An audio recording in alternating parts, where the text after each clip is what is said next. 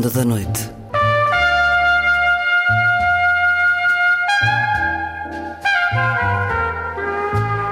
Com Luís Caetano.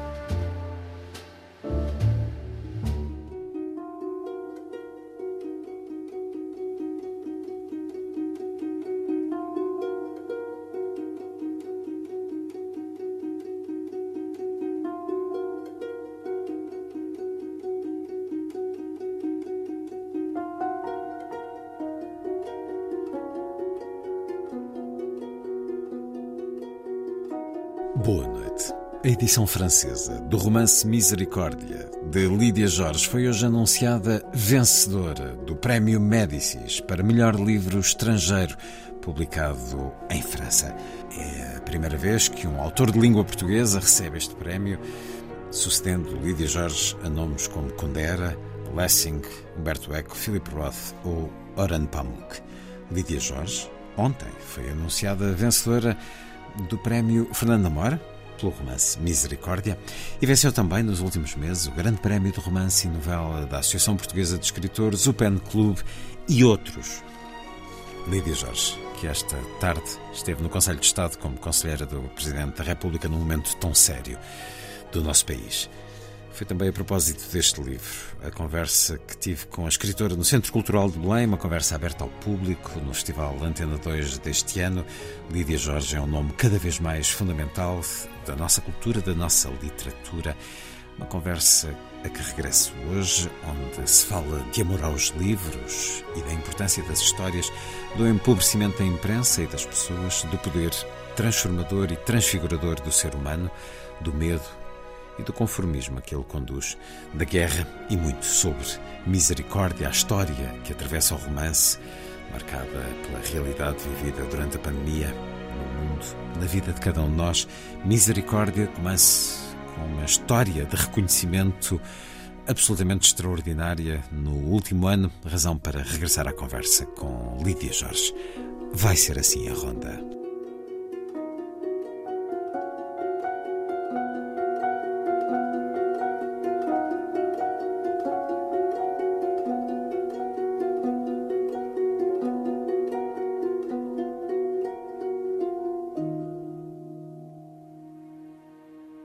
Lídia Jorge. Vou apresentá-la através de um hábito antigo, o dos recortes de jornais que muitos, especialmente num passado já algo longínquo, colocávamos dentro dos livros. Todas as semanas há bibliotecas de pessoas que as construíram ao longo de décadas, ao longo de uma vida que, a certo momento, termina. E essas bibliotecas são, pelos seus descendentes, não habituados à leitura, digamos que muito rapidamente disponibilizadas para alfarrabistas ou compradores de recheios de casa. Eu tenho algum vício de ir a lugares onde essas bibliotecas são vendidas, nomeadamente na mais célebre das feiras. Encontram-se livros extraordinários que eu já não me recordava que tinham sido publicados. Muitas vezes são livros encadernados e podemos ver isso de duas maneiras.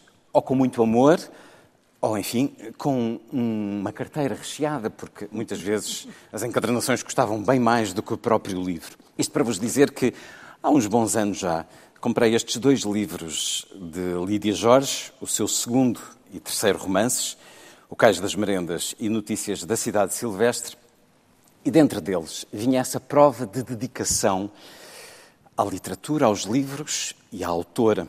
E então, num deles, no terceiro romance, vinha, por exemplo, o recorte de uma pequena crónica de António Lobo Antunes, no semanário O Jornal, de 1984, portanto, quase há eh, 40 anos, onde António Lobo Antunes diz que encontrou pela primeira vez Lídia Jorge no aeroporto e se lembrou de uma boneca de porcelana em cima da mesa da casa da sua avó. Diz que hum, Lídia Jorge transportava para toda a parte, para além da carteira, o seu mar pessoal, o seu vento miúdo, os pássaros das suas praias interiores e a misteriosa, densa, sulfúrica rocha de que por debaixo da porcelana é feita. Redigira dois romances e vai publicar agora o terceiro, de certo tão cheio de sombras e rumores e murmúrios estranhos e uma fabulosa gente, como encontramos no outro. Um recorte de António Lobo Antunes, mas também, e isto serve mesmo à lei da apresentação, João Gaspar Simões, a chamar de Os Prodígios de Lídia Jorge aos seus romances. Lídia Jorge é o maior prodígio das letras pátrias deste último quartel do século. Isto no Diário de Notícias de 25 de janeiro de 1985. Faça o que fizer depois de nos ter dado Anabela Cravo, Lídia Jorge está naquela plataforma das letras pátrias, a partir da qual identificamos um Camilo, um Júlio Diniz, um Essa de Queiroz. Anabela Cravo, personagem do seu romance, é, quanto a nós, uma das mais fortes criações novelísticas da literatura portuguesa de todos os tempos. E depois manda bugiar Gabriel Garcia Marques, não percebo bem porquê. Este leitor que tinha os livros de Lídia Jorge era tão dedicado que, não podendo ter o recorte, provavelmente porque não comprou o jornal, mas o encontrou mais tarde, transcreveu no próprio livro uma outra crítica de João Gaspar Simões isto é sentir o livro como algo de muito precioso, guardador de memórias. Neste livro está também um recorte, crítica de Clara Rocha, intitulada A Técnica da Tessera, que é aquela uh, arte, uh, creio que da Grécia Antiga, de colar pedrinhas e formar mosaicos com pedrinhas pequeninas variadas. Mas no Notícias da Cidade Silvestre, um outro recorte é da própria Lídia Jorge, que a 28 de setembro de 1984, escrevia como título de uma pequena crónica O Imprevisto vai começar. O semanário jornal teria feito 500 números e pediu a Lídia Jorge uma previsão do que, de como seria o mundo 500 números depois, portanto, aproximadamente 10 anos. E escreve Lídia Jorge: O totalitarismo não está só nas pontas, ganha adeptos inconfessáveis. Dentro dos próximos 10 anos, Dentro deles, o imprevisto tem de acontecer. E se não for catástrofe natural, nem totalitarismo, o que também pode ser entendido como uma catástrofe natural, o imprevisto tem de acontecer de modo a destruir este equilíbrio estável, multicentenário, que na nossa sociedade, passados os momentos da agitação, se estabelece entre as castas altivas, corruptas, sem outro sonho que não seja o proveito próprio, dirigindo o poder e a empresa como quem dirige um lagar de azeite, com porta para trás e cá deste lado um povo passivo, desestimulado, resistente às voltas com as contas da cozinha. Dentro dos próximos dez anos, Portugal não vai mudar sozinho, mas com o mundo. Sem dúvida, cada vez mais com o mundo. E depois também dizia, curiosamente, a menos que de repente, como queria Platão, um dos nossos líderes se torne filósofo ou um filósofo se torne líder. 1984, foi há quase 40 anos, o imprevisto vai começar. Lídia Jorge, falemos dos dons mediúnicos, daquilo que muitas vezes espera de um escritor, essa capacidade de observar o mundo, de sentir o que está para acontecer. Isso sucede, por exemplo, também num livro como este, Contrato Sentimental, que há 13 anos publicou, com o seu olhar sobre Portugal e Portugal dentro do mundo. Mas acontece muito dirigirem-se-lhe como se tivesse uma especial capacidade de antecipar o que aí vem, de antecipar o rumor das coisas? Bem, eu, obrigada. Uh, estava longe de imaginar que iria ter este uh, embate, digamos, com, com uma situação tão comovente como é esta de trazer livros em que se sente que houve um encontro com, com leitores. Eu só não sinto que há uma grande injustiça porque eu própria o faço em relação a livros de que gosto. E, portanto, quando chegar a minha vez e os meus livros também forem para o lixo, se ainda houver alguém que quiser, eh, tenha o gosto do, do Luís Caetano de ir ver eh, que surpresas é que esses livros podem trazer, poderão talvez ver como eu amei livros, como se ama pessoas, eh, de uma maneira diferente, mas de facto com uma intensidade grande. E pertencemos a um clã, não há dúvida nenhuma. Há clã, portanto, é um clã, nós somos um clã. Eh, alguns nomes são conhecidos, Luís Caetano é conhecido, o meu também um pouco. Eh, os escritores enfim, têm os seus nomes conhecidos. Os leitores, em geral, não têm os nomes conhecidos. Mas todos os que aqui estamos Mas, a verdade pertencemos é a esse clã. Pertencemos, pertencemos a esse clã. E isso é das, digamos, é das situações mais uh, fortes que nos leva a escrever, que leva a entregarmos aquilo que estamos a pensar, sem pudor. E o Luís põe uma faz uma pergunta, esperam que de facto diga aquilo que prevê. Acho que muitas vezes nos perguntam, eu tenho, tenho imensos textos sobre exatamente sobre a previsão. Este, este livro, o Contrato Sentimental, foi pedido em, em 2007, eu escrevi-o em 2008, num mês, em três meses durante os quais se deu a grande catástrofe dos, das, das, das dívidas, dívidas soberanas. E nele há imensas situações. Quando eu comecei a escrever, o mundo era um, quando terminou, o mundo era outro. Eu comecei a escrever em julho eh, de 2008 e terminei, penso que foi em dezembro de 2008. O mundo tinha mudado e pergunta-me uh, se nós temos capacidade, no fundo, de prever. Acho que todos os seres, todas as pessoas têm a capacidade de prever.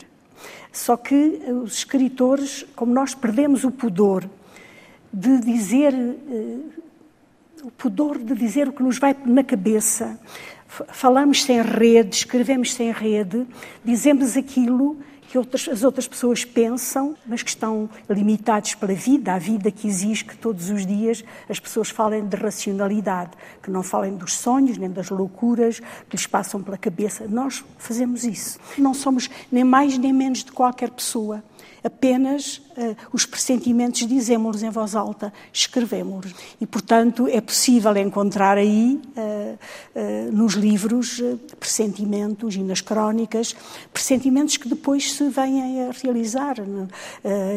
outros não, mas, de uma maneira geral, são projeções de futuro que acabam por ter, por ter algum, enfim, algum interesse, lidos retrospectivamente. E os seus livros são muitas vezes essa crónica do nosso tempo, crónica ficcionada.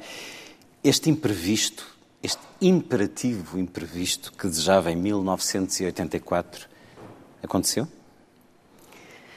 Em parte aconteceu. Acho que a sociedade portuguesa, apesar de tudo, se democratizou. Acho que, apesar de tudo, uh, houve. Houve aqui uma espécie de violência, porque nós mantivemos-nos como um país, eh, em muitos aspectos, arcaico, mas que se quis modernizar à força, e, portanto, houve uma digamos, houve uma, uma situação de, de grande, digamos, de stress na nossa sociedade que conduziu a alguns traços de melhoramentos uh, extraordinários. Um deles, Sei que muitas pessoas não estão de acordo, mas eh, um deles é nós estarmos na Europa e termos consolidado a nossa pertença na Europa. Porque eu não quero imaginar o que seria se nós tivéssemos tido alguma, enfim, alguma tentação de, de sairmos da Europa. Não quero imaginar o que teria acontecido com o substrato de herança totalitária que existe no nosso país, que durante muitos anos não teve eco, existia, mas não tinha porta-voz, e que acabou por ter porta-voz e tem porta-voz. Portanto, houve aqui aspectos que me parece que foram, que foram bons. Um, um aspecto que eu acho que foi positivo, esse imprevisto bom, foi o papel que as mulheres vieram a assumir eh, em Portugal, foi também a aproximação que os homens portugueses fizeram, digamos, do movimento das mulheres. Ah, eu estive agora e estou um, ehm, a fazer limpezas em casa. E então estou a, a, a confrontar-me com jornais jornais que têm 30, 40 anos. Ah. E é uma, digamos, portanto, isto que está a fazer é alguma coisa que cai, que vem mesmo ao encontro, porque eu estou muito emocionada com o que, com o que estou a encontrar. Portanto, desde uh, os textos, desde o incêndio de, do Chiado, a tragédia das Torres Gêmeas, as, as guerras do Iraque, tinha tudo isso por, eh, por, digamos, jornais. E há os jornais do público, quando os jornais eram os jornais. Quando o, quando o Expresso, a única, dava para ler não durante uma semana, mas durante um mês, e enquanto jornais, o, o, o, público parecia o El País na altura. Era, edição de sábado, com mil folhas sábado, robusto. Quer dizer, exatamente, o mil folhas, a densidade que o mil folhas tinha do ponto de vista uh, literário. Presenças de cronistas, de críticos. Tudo isso hoje são os jornais de artes são sobre o rock and roll não é? Praticamente quase não há nada sobre livros, não é? Quer dizer, é, é, um, é, um, é, um, é, um, é um choque brutal ver isso, não é? E é muito pedagógico Mas... ver o que se escreveu nesses jornais antigos, ver o que, o que se aprendeu, entretanto, e o que não se aprendeu, porque quando aqui refere em 1984 nem tínhamos entrado ainda na União Europeia, as castas altivas que dominam o nosso país isto ainda não mudou assim não tanto. mudou muito, não. Há uma parte de, de, Portugal, que há um, um, Portugal profundo, que não é o profundo, digamos, que corresponde ao, exato, portanto que é o que é o alto, digamos, Portugal, que continua na mesma, que continua uh, com com padrio, Uh, com fraternidades uh, extravagantes, uh, enfim, tudo aquilo que nós sabemos e que ainda, infelizmente, temos, temos diariamente nos jornais, não é? E que é muito difícil retirar. É, foi uma espécie de estar no, no nosso ADN alguma coisa que, que significa precisamente que, que, que a democracia ainda não foi, ainda não teve anos suficientes. Portanto, quando nós historicamente vemos que tivemos muito pouco tempo de democracia, de muito pouco de liberdade ao longo da história. Portanto, é natural que a aprendizagem seja, seja tenha de ser hum, demorada. Mas esses traços não mudaram. A justiça que nos últimos anos tem sofrido um abanão, não é? Mas a nossa justiça ela é como se viesse ainda numa carruagem do século XVIII, não é? Lenta, não é? Lentíssima não reage, não responde, eh, ora porque faltam meios, ora porque os próprios estão lá dentro e não são capazes de. Uma das coisas que me choca é no mundo da justiça, que é um mundo tão, eh, tão de tanta evidência, de tanta importância, o facto de, de, os magistrados querem ganhar mais do que o Presidente da República e o, o Primeiro-Ministro é alguma coisa que me choca. Eles podem ficar muito contentes e, e achar que, que, há uma espécie de paralelismo entre o poder, o poder eh, económico, o poder financeiro e o estatuto ético. Não tem, uma coisa não tem a ver com, não tem a, ver com a outra. São estatutos diferentes, não é? E porquê é que não há pessoas que sejam capazes, por exemplo, quando uh, se anuncia que podem vir a ter milhões como prémios do seu uh, desempenho, não dizem assim, eu desisto, não prescindo. quero, prescindo. Quer dizer, o que essa pessoa ganharia aos olhos da sociedade se dissesse, eu alcancei estes resultados, mas eu prescindo. Eu digo, eu prescindo. Não há ninguém que faça isso. E a, sua houve, própria ética, a ética houve, pessoal. Não, houve uma vez que eu, que eu um, fiz com uma, alguns amigos uma lista de pessoas que nós queríamos convidar, que sabíamos que ganhavam balúrdios e nós fizemos uma lista para de, uh, fazermos uma carta e dizermos, por favor, de, não, se não precisarem, desistam publicamente para dar o exemplo. Depois acharam que podia ser populista e assim não fizemos. Mas acho que deveríamos ter feito, porque faltam esses exemplos, não é? A Igreja fala muito da santidade e do exemplo, e assim é verdade. É verdade, na Igreja há péssimos exemplos e grandes exemplos, é? bons exemplos. Mas fora disso, não se vê, não se fala das, das grandes, de, de, digamos, de grandes gestos exemplares que mostrem desprendimento. E acho que precisávamos disso, não é? Precisávamos de homens bons, perdoem-me não pôr no género feminino, porque sim, pode sim, ser mal entendido, mas ah, naquele conceito sim, clássico. Mas já agora queria dizer que um dos aspectos que eu tenho, e, um, portanto, com, com, os quais me tenho confrontado, são os dossiês que eu tenho encontrado sobre o feminismo, sobre as mulheres, sobre a alteração que houve. Os dossiês nessa, dossiês, nessa busca nessa que tem busca, feito pelos jornais passados. Sim, sim, que são milhares que lá estão, cheios de bisprata. Aposto que alguns é? de nós percebem bem o que está a falar. Mas o o que acontece é que há uma diferença enorme entre o primeiro referendo que foi feito à interrupção voluntária da gravidez e a segunda.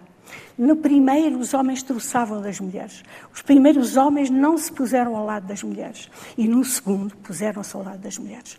Puseram, tomaram a causa como se fosse deles mesmos, não é? porque era de facto deles mesmo.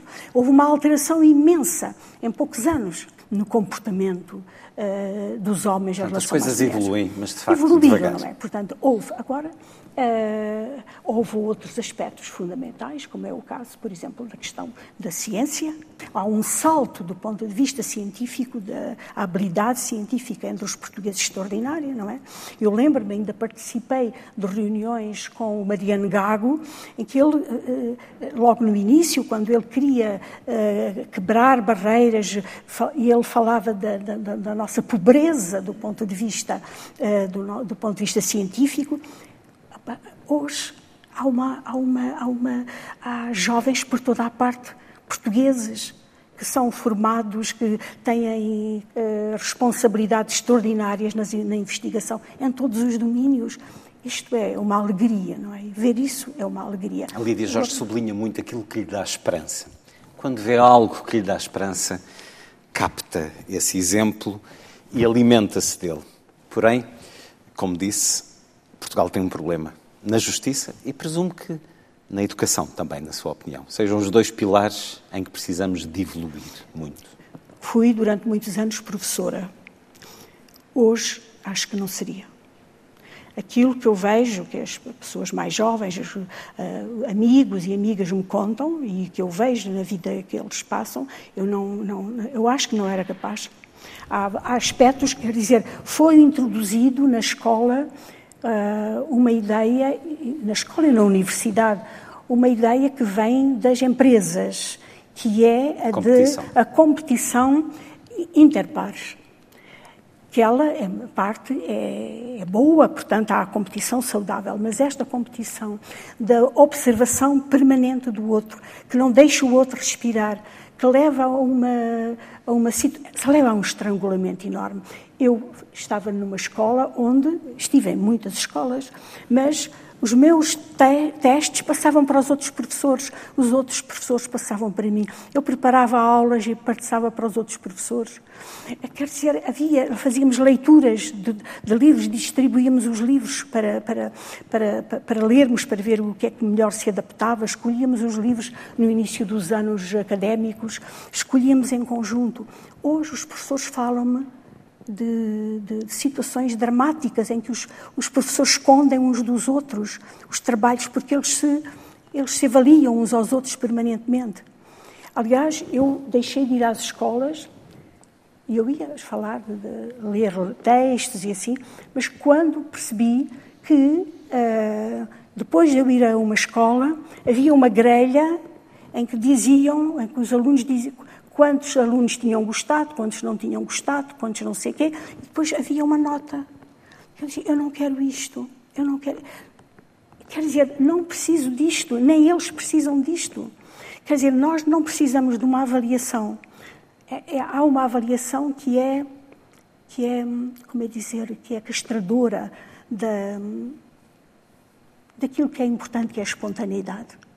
Porque eu posso, numa, perante uh, um grupo de 80 rapazes, 80 raparigas, fazer alguma coisa que não esteja bem, que não calhe bem a, a, a 70, mas que calhe muito bem a 10. E que seja esses 10 que no futuro vão uh, germinar aquilo que eu estou a dizer. E nada disso pode ser, quer dizer, não se pode avaliar dessa forma, isso não, não pode ser. Eu, eu, não entendo, não gosto disso, não entendo isso.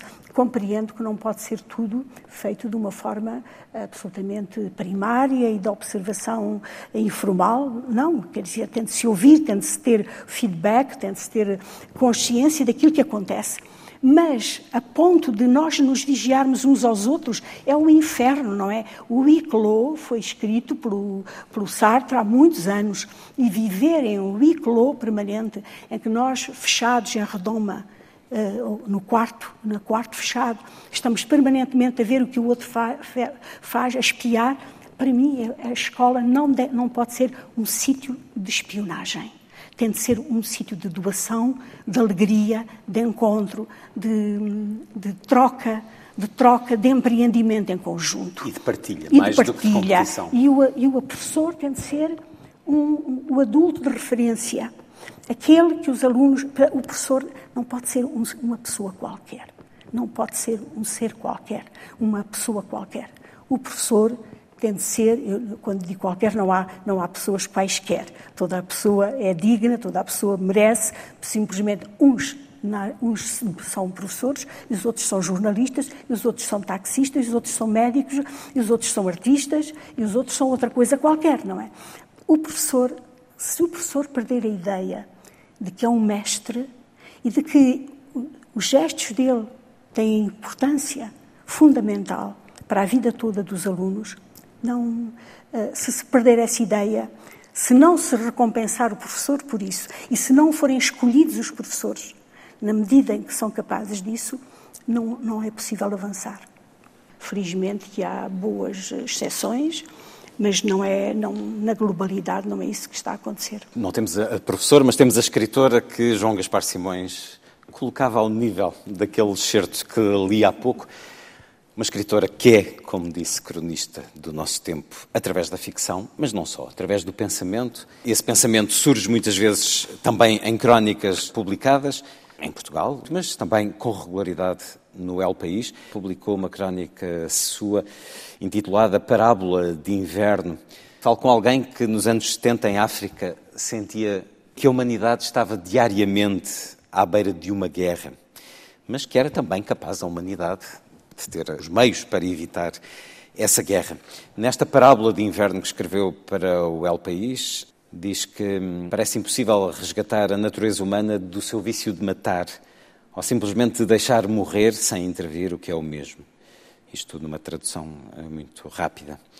Termina dizendo: Este é um desses momentos em que a razão poética individual serve claramente a um propósito. O que é que quer dizer com esta razão poética individual, Lídia Jorge? T.S. Eliot dizia uma coisa muito, muito interessante, que é quando tudo está a desmoronar, a que cada um faça o melhor possível. E eu acho que neste momento é isso que. Porque há neste momento um desmoronamento e não é, não é sermos pessimistas, é sermos, é sermos uh, clarividentes. Há vários desmoronamentos em perspectiva, não é? E eu tenho a ideia de que é o momento e que as, as pessoas se sentem muito abaladas. As pessoas estão com medo, estão muito sozinhas, eh, estão com medo porque o medo, uh, em geral, é desagregador, não junta. O medo muitas vezes separa. Uh, e eu acho que neste momento uh, essa é uma receita, digamos assim, que cada um faça o melhor possível no sítio onde está.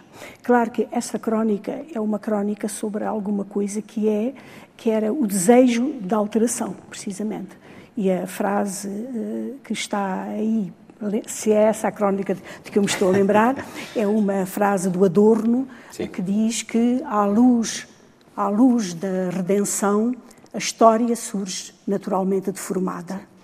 E é essa ideia de que uh, se nós imaginarmos digamos, um, se nós conseguirmos criar uma transcendência sobre as coisas, se pensarmos numa perspectiva de transcendência e acreditarmos que a nossa força é uma força que, que se junta a alguma, ou mesmo isolados, que se junta a várias forças uh, semelhantes, que alguma coisa muda. Uh, o Adorno falava em relação à história.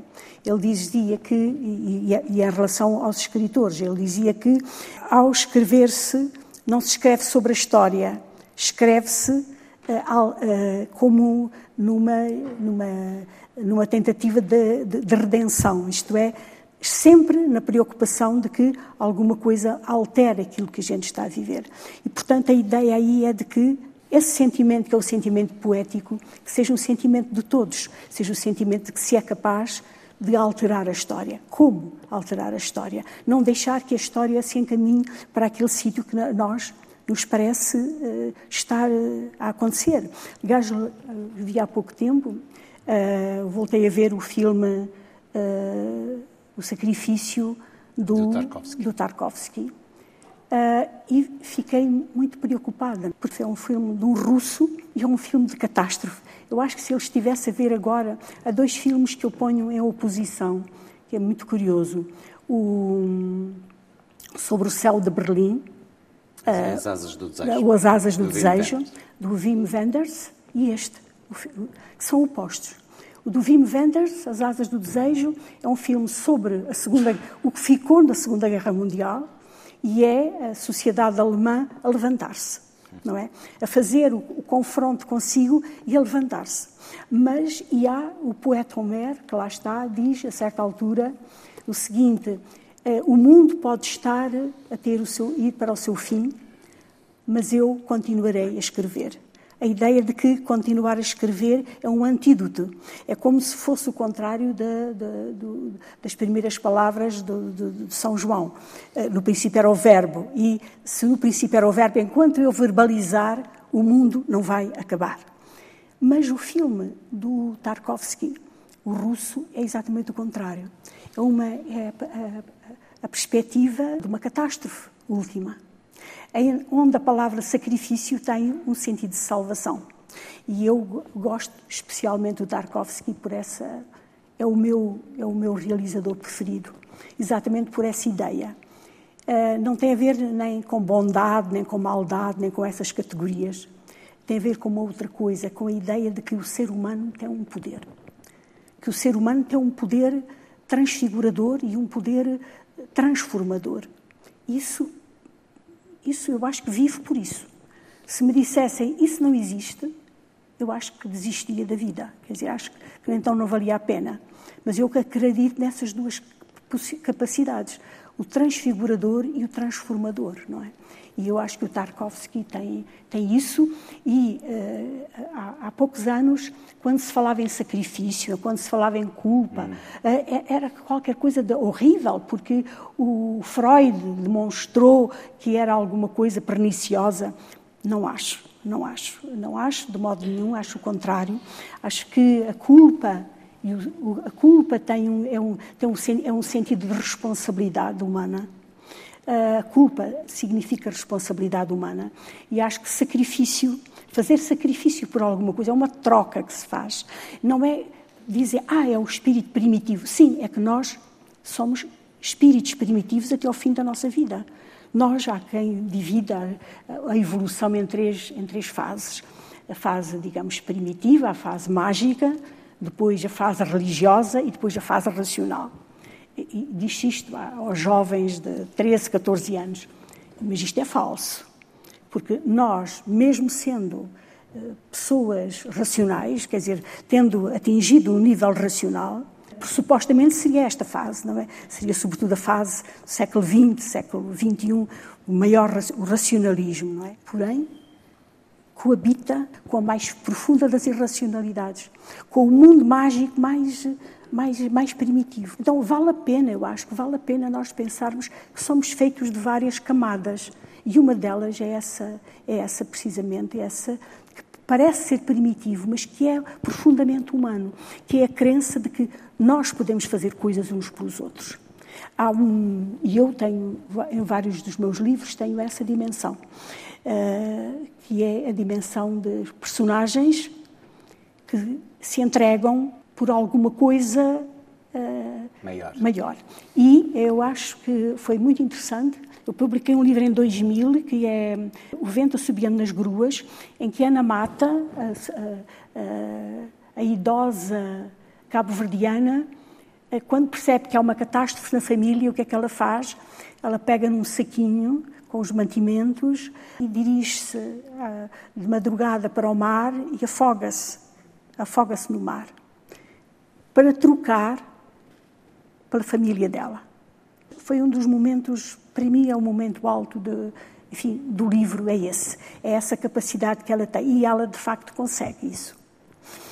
Ora, acontece que em 2003 eu fui ver um filme chamado Babúcia, o filme da eh, Lídia Brobrova, acho que ela se chama assim, e é a história, precisamente, de uma avó que é expulsa de toda a casa de todas as- toda a família, eh, anda de, de casa em casa no mundo soviético, anda de casa em casa, e a certa altura vai parar à casa de um dos eh, netos que tem uma menina e a menina deixou de falar por causa das bombas que caíam.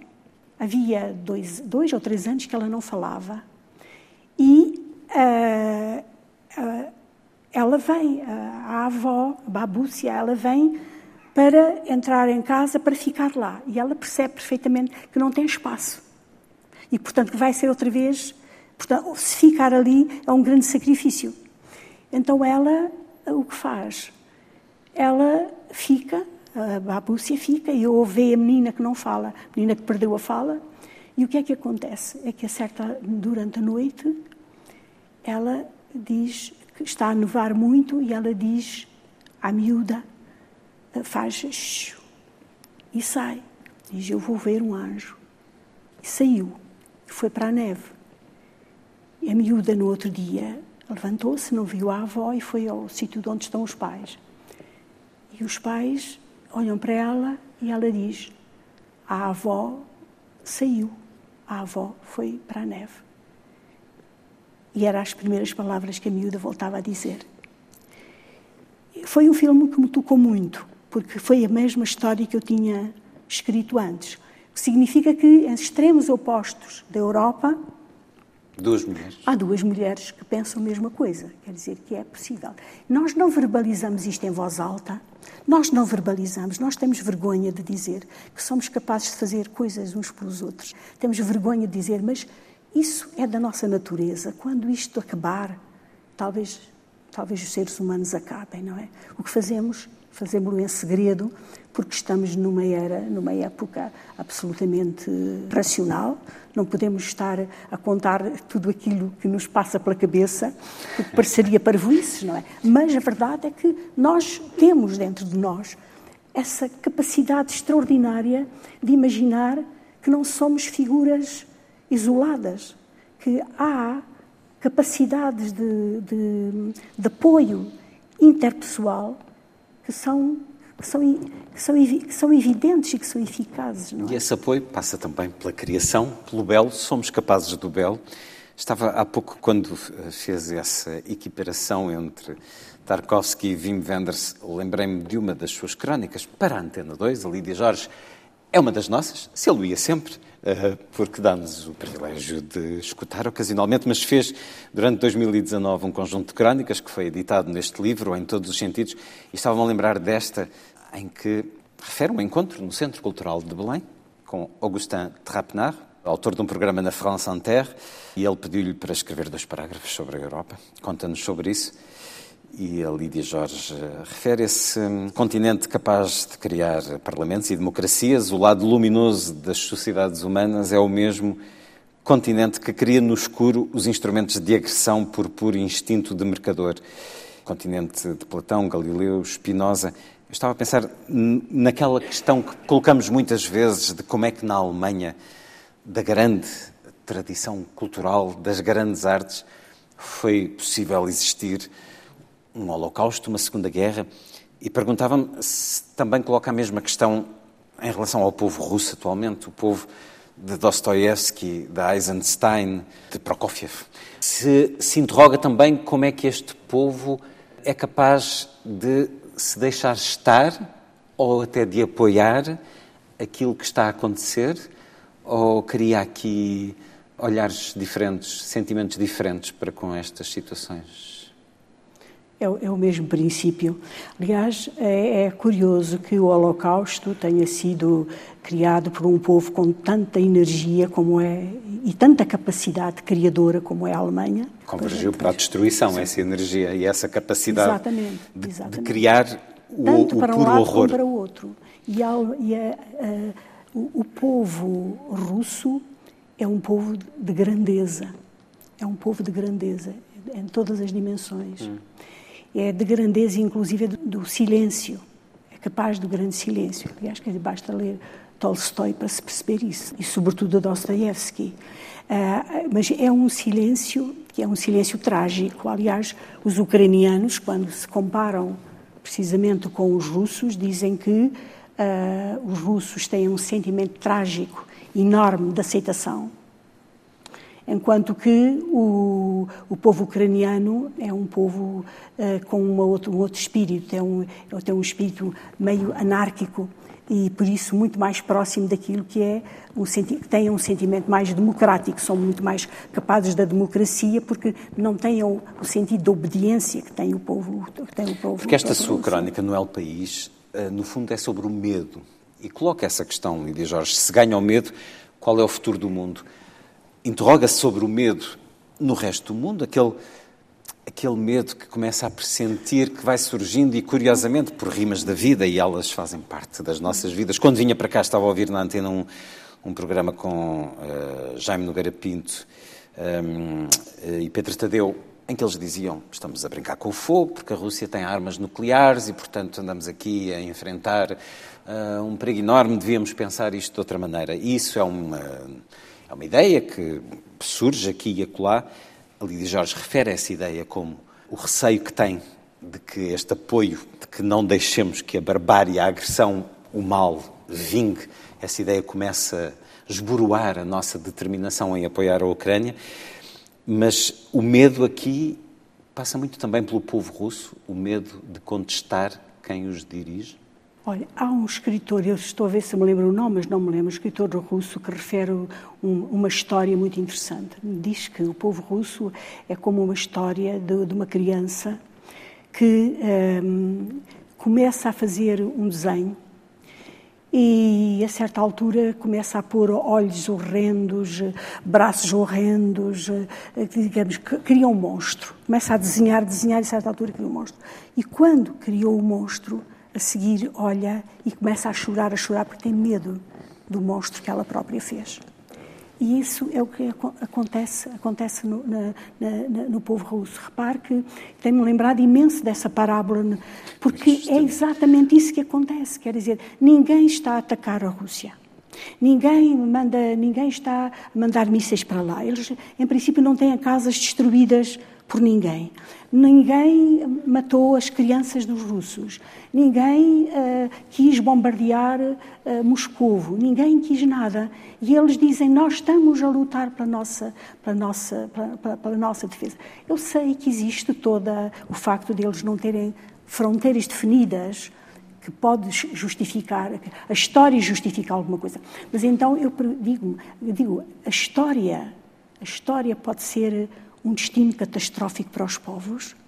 Aliás, essa era uma das, uma das perguntas que se colocava há anos em Estrasburgo. A cultura, a cultura com a memória que traz daquilo que aconteceu do passado, ela é afinal assassina em relação ao presente? Ora, o que está acontecendo é isso exatamente, é que se há uma, digamos, há uma, há uma liderança que está permanentemente a dizer querem nos atacar. Nós éramos muito maiores, nós ocupámos, nós já fomos este corpo imenso e agora somos muito menores e queremos recuperar. Uh, o mundo não vai ter solução.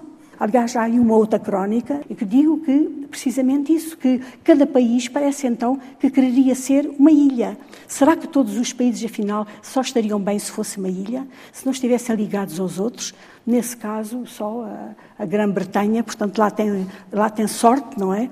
Mas então a Alemanha, a Alemanha está condenada a estar ligada à Áustria, está ligada à Polónia, está ligada aos países de cá deste lado. Então, nós estamos condenados a ligar-nos à Espanha e a sermos inimigos uns dos outros, ou pelo contrário. Quer dizer, há aqui, no, neste momento, perante a dimensão do poder, do poder armamentístico, perante a dimensão daquilo que é o, a, a tecnologia, tudo o que está a acontecer, continuamos nesta situação de, de conflito ou temos de criar uma situação absolutamente inversa. Agora, o, o, Luís pergunta-me, como é que este povo... Eu acho que aqueles jovens que, quando houve a perestroika, aqueles jovens que começaram a cantar uh, as canções norte-americanas na rua, que adaptaram, que deram uma resposta uh, ao rock and roll, chamemos-lhe assim, uh, eh, um, russo, em relação ao mundo ocidental, que deram a sua resposta, que abriram os estabelecimentos e as empresas do Ocidente, porque sentiam que aqui havia, havia uma... Havia, Abertura ao mundo. havia uma outra uma cultura de abertura. Pergunto-me onde é que esses jovens estão. Eles enchiam estádios. No princípio da guerra, eles ainda encheram estádios. Acho é que devem estar, neste momento, pessoas devem estar infelicíssimas quando eu não acredito, eu não acredito naquelas nos, eh, nas sondagens, eu não acredito. Acho que as, as pessoas sondagens que dão uma maioria de apoio a, ah, Putin. Não, porque as pessoas têm medo, as pessoas estão Sim. vigiadas por completo, as pessoas estão as pessoas têm medo de, de, de, dizer o que sentem. É impossível. As pessoas neste momento devem estar a comer rábanos e folhas de couve para que Putin abra fábricas de, de projéteis. É impossível que não seja assim. É, aquele povo vive mal, vive mal, vive pior que nós e nós não vivemos bem. Vivem bem pior que nós. Então, como é que é? Não se sentem, não sentem tristeza, não sentem aflição? As pessoas passarem pelas ruas e não verem mais nem, uh, nem as aquilo marcas, que aquilo que fazia vida. parte da sua vida, não é? Portanto, é, eu acho que há um, há um, há um, o povo russo é o povo russo. E outra coisa é, porque é um povo que se deixa, que tem esse sentido trágico de obediência calada, mas com eh, sentido, sentido ontológico. Do bem e do mal. Do bem e do e, mal. no entanto, com medo. E, mas Esse com medo. medo. Com medo, sim. Esse medo que, eh, como diz o poema do O'Neill, eh, ter medo é tudo o que o medo quer. Lídia Jorge, o seu mais recente livro é Misericórdia. Leio um excerto deste seu livro muito dedicado à sua mãe. E este é o diálogo de uma mãe com uma filha escritora, uma mãe que está num lar, uh, o Hotel Paraíso, e falam sobre os livros da filha. No conjunto, os teus livros são um vale escavado num deserto repleto de gente pobre. Rotos, descalços, abandonados, loucos, emigrados sem eira nem beira, imigrantes sem lugar onde cair mortos, raparigas feias que todos enjeitam, pelintras de todo jeito, gente assassinada, gente que se atira à água para morrer, para o destino, em troca, lhes salvar os filhos. Gente sem religião, sem abrigo, sem pátria, sem casa, sem modos nem figura. E eu só me pergunto por que te sentes atraída por esse tipo de criaturas. Figuras que não se levantam do chão, miseráveis entre os miseráveis. Ora, diz-me, quem gosta de lidar com a vida dos miseráveis? Os teus personagens parecem os esfarrapados que São Francisco de Assis visitava especialmente escrevesses sobre São Francisco de Assis, mas não, tu escreves sobre os pobres de quem ninguém conhece o nome. Como tua mãe. Pergunto-me, por que escreves sobre esse tipo de figuras e não sobre as outras? As que vencem, as que ficam, as que toda a gente já conhece, os fortes, os bons, os heróis, os santos, os válidos. Filha, muda quanto antes. Olha para os casos bem-sucedidos. E depois a filha, a minha filha, porque esta, a voz narradora é desta mãe, a minha filha disse: Mãe, não posso responder positivamente às suas propostas. Sabe porquê? Porque eu não me sento à mesa daqueles que fazem a história. A cada um o seu lugar. Mesmo quando me aproximo dessa mesa, é para me sentar debaixo dela, encoberta pela toalha, sem que ninguém me veja, e fico entre os pés, ouvindo o que dizem e o que fazem os comensais. Registro sobretudo como caem no chão as suas migalhas, cheiro-as, avalio-as, trinco-as, como-as às vezes para saber de que se alimentam os que participam do banquete e como vivem de migalhas os outros, os que ficam às tensas dos seus atos e palavras. É aí que a sua filha se encontra, escondida, à escuta, debaixo da mesa. Uma espia da história, mais nada. Misericórdia, de Lídia Jorge, que nos dá a dona Albertia, ou Maria Alberta Nunes Amado, que vive neste Hotel Paraíso, este lar de idosos, ao longo de três anos que culminam na pandemia, julgo que são mais ou menos três anos. É um romance que, mais uma vez, a torna muito cronista do nosso tempo, entre a ficção e um relato muito sentido e muito verdadeiro. É sabido que foi um livro que a sua mãe lhe pediu para escrever de que forma ela lhe fez este pedido? O que é que ela lhe disse exatamente, Lídia Jorge? Ela várias vezes me disse para eu escrever que eu havia de escrever um livro que se chamasse, que tivesse por título Misericórdia. Uh, e como ela estava num lar da misericórdia, eu pensava que ela quereria que eu descrevesse as coisas que ela não gostava ou assim. Mas uh, a certa altura disse-me o contrário. Disse-me para eu escrever um livro que se chamasse Misericórdia, uh, para que, uh, reclamando, ela não disse a palavra reclamar, mas para que as pessoas tivessem misericórdia umas das outras, tivessem pena das pessoas quando chegam ao fim e já são de outra, são tratadas como se não fossem seres humanos. Uh, não foi bem por estas palavras. Eu escrevi estas palavras, mas neste momento não, sou capaz de reproduzir tal e qual, mas foi esta, esta a ideia. E, portanto, uh, digamos, foi o único livro na minha vida que foi uma espécie de encomenda, digamos assim. Agora que uh, uma coisa foi o que a minha mãe me disse, da perspectiva dela, o que ela queria era uma melhoria, que as pessoas gostassem mais umas das outras, fossem mais atentas e mais humanas mas eh, a, minha perspectiva ao escrever este livro não foi propriamente essa. Eu não quis, eh, eu quis apenas, eu não quis demonstrar nada. Eu quis apenas mostrar, mostrar como é a resistência, como se é resistente. Aliás, eu escrevi este livro como se não houvesse livros. Escrevi sem. O único livro que eu chamei à colação foi o livro do, uh, do Luís Sepúlveda, porque houve um, ele morreu três dias antes da, da minha mãe. E a minha mãe, como eu não tinha estado nas correntes descritas desse ano, mas a minha mãe ficou sempre com a ideia de que eu tinha estado nas correntes descritas. E que, portanto, estava cheia de medo que eu tivesse, que eu tivesse também infectada. É? Portanto, ela ia sempre perguntando, porque ela conhecia os contos do, do Luís Sepúlveda, ela ia sempre perguntando uh, por ele. E depois, afinal, foi o único livro que eu, digamos, chamei para, para, dentro, para dentro. É como se fosse um livro, digamos, de alguém que não leu nunca nada. Portanto, é um livro Mas feito... queima os livros, os atlas, por exemplo? Exato. Enquanto lugares de saber, de mundo, Sim. de... Mas precisamente isso, quer dizer, o que eu achei, portanto, o que eu transformei este livro foi percebendo a resistência e porque vi vários atos de resistência e, sobretudo, a vida dela foi um ato de resistência e a, a forma como encarou o fim foi alguma coisa que me deixou, que me abalou imenso, porque vi uma pessoa, e não, foi, não é com certeza o caso único, não é? mas uma pessoa que soube eh, enfrentar, que soube não aceitar, que soube não aceitar. E eu fiquei, eu esperei a certa altura, depois de eu acabar, queria uma, uma, uma epígrafe para pôr aqui, e não me lembrei de nada. Foi na apresentação do Misericórdia em Coimbra que aconteceu que o que o Carlos Fiolhais, ao falar deste livro, se lembrou de ler o poema do uh, Dylan, Tomás, não entres uh, gentilmente nesta noite serena. E que a certa altura diz raiva, reis, reis, raiva, raiva, raiva. Tem raiva, não aceites, não aceites. E depois eu quase ia puxando os cabelos, não é? Porque de facto eu tinha a epígrafe, essa seria a epígrafe, mas ao escrever foi uma pura coincidência, não é? Até porque o livro é sempre sobre a noite, não é?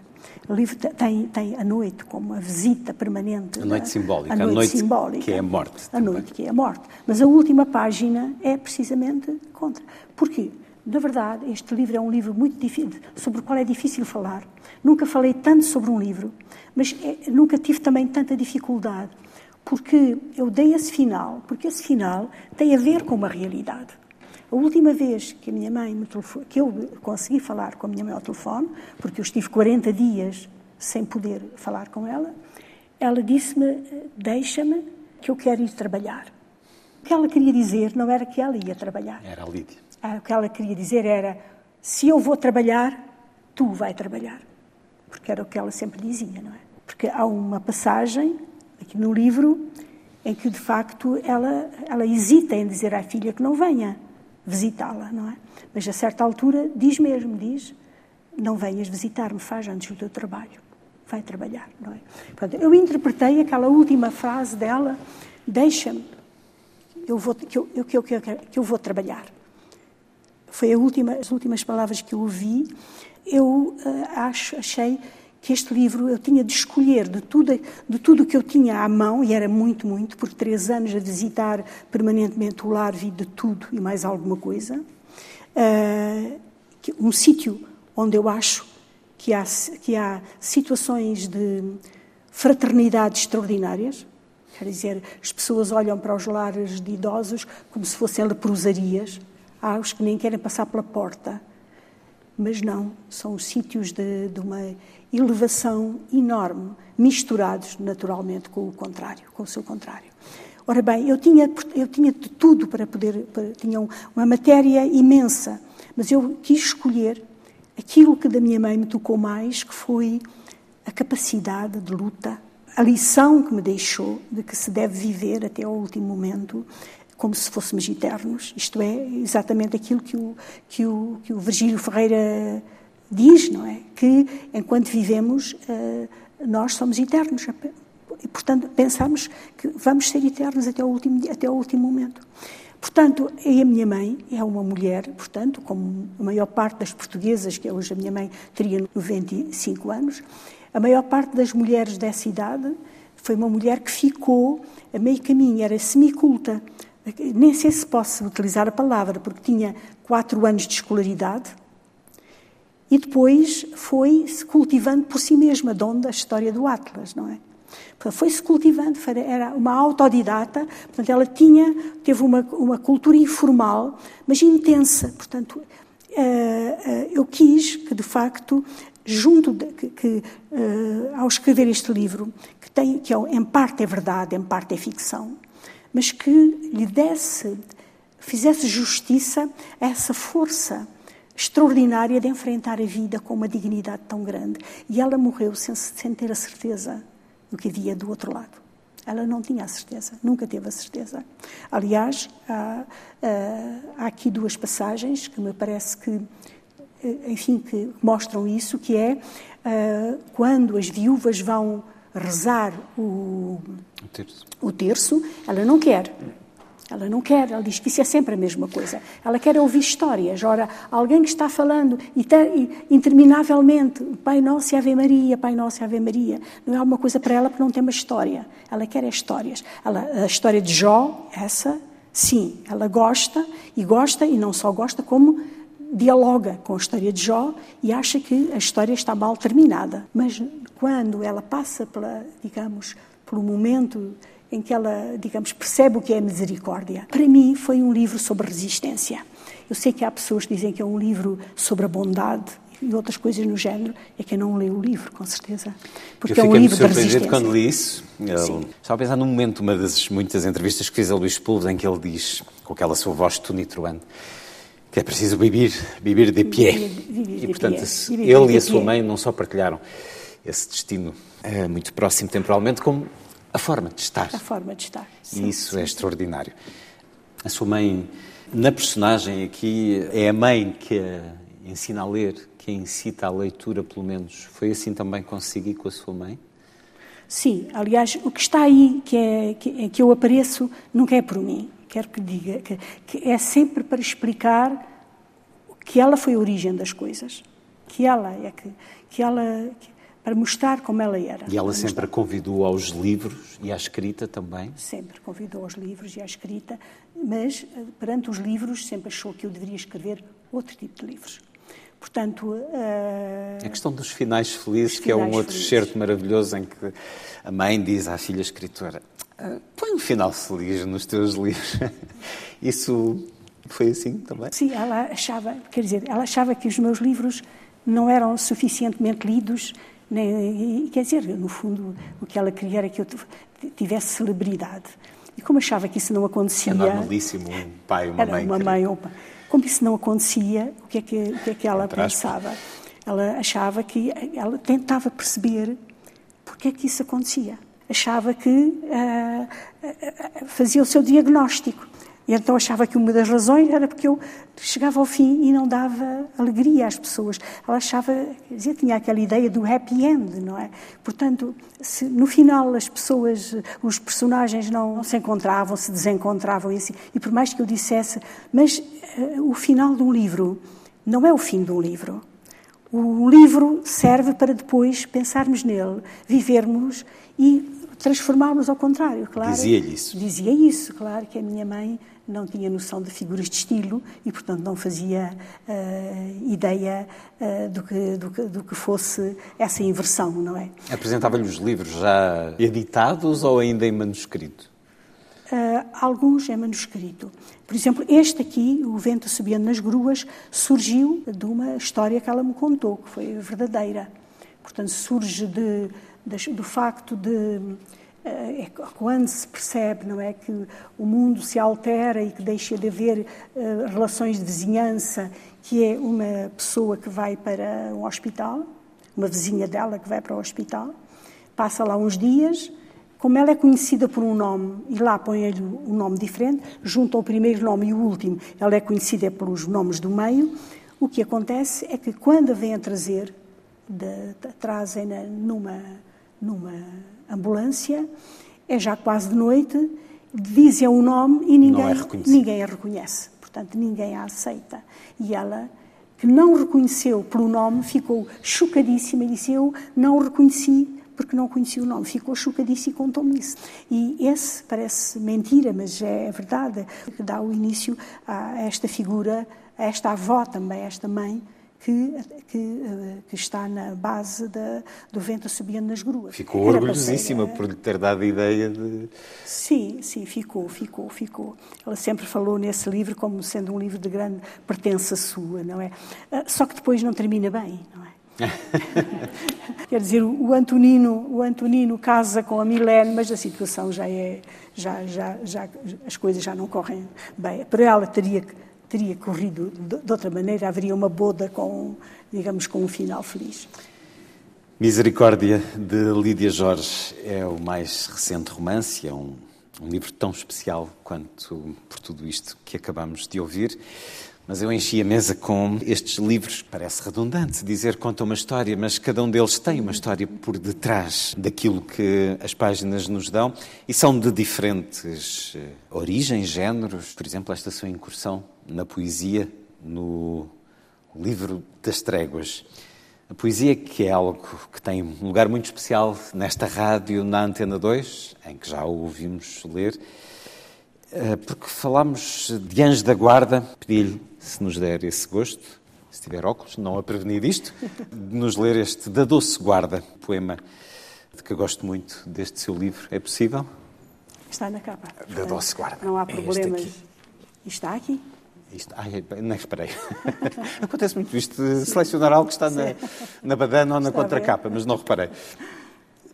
Vamos para essa casa iluminada sem fronteiras.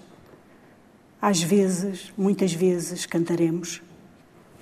Será uma terra coberta de ossos, mas nunca serão nossos. Nesse lugar, alguém semeará ervas daninhas, mas nunca serão minhas.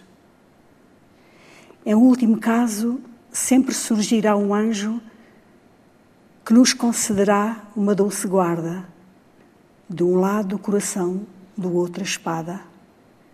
Na hora certa, ele nos entregará um cavalo e o segredo de montá-lo.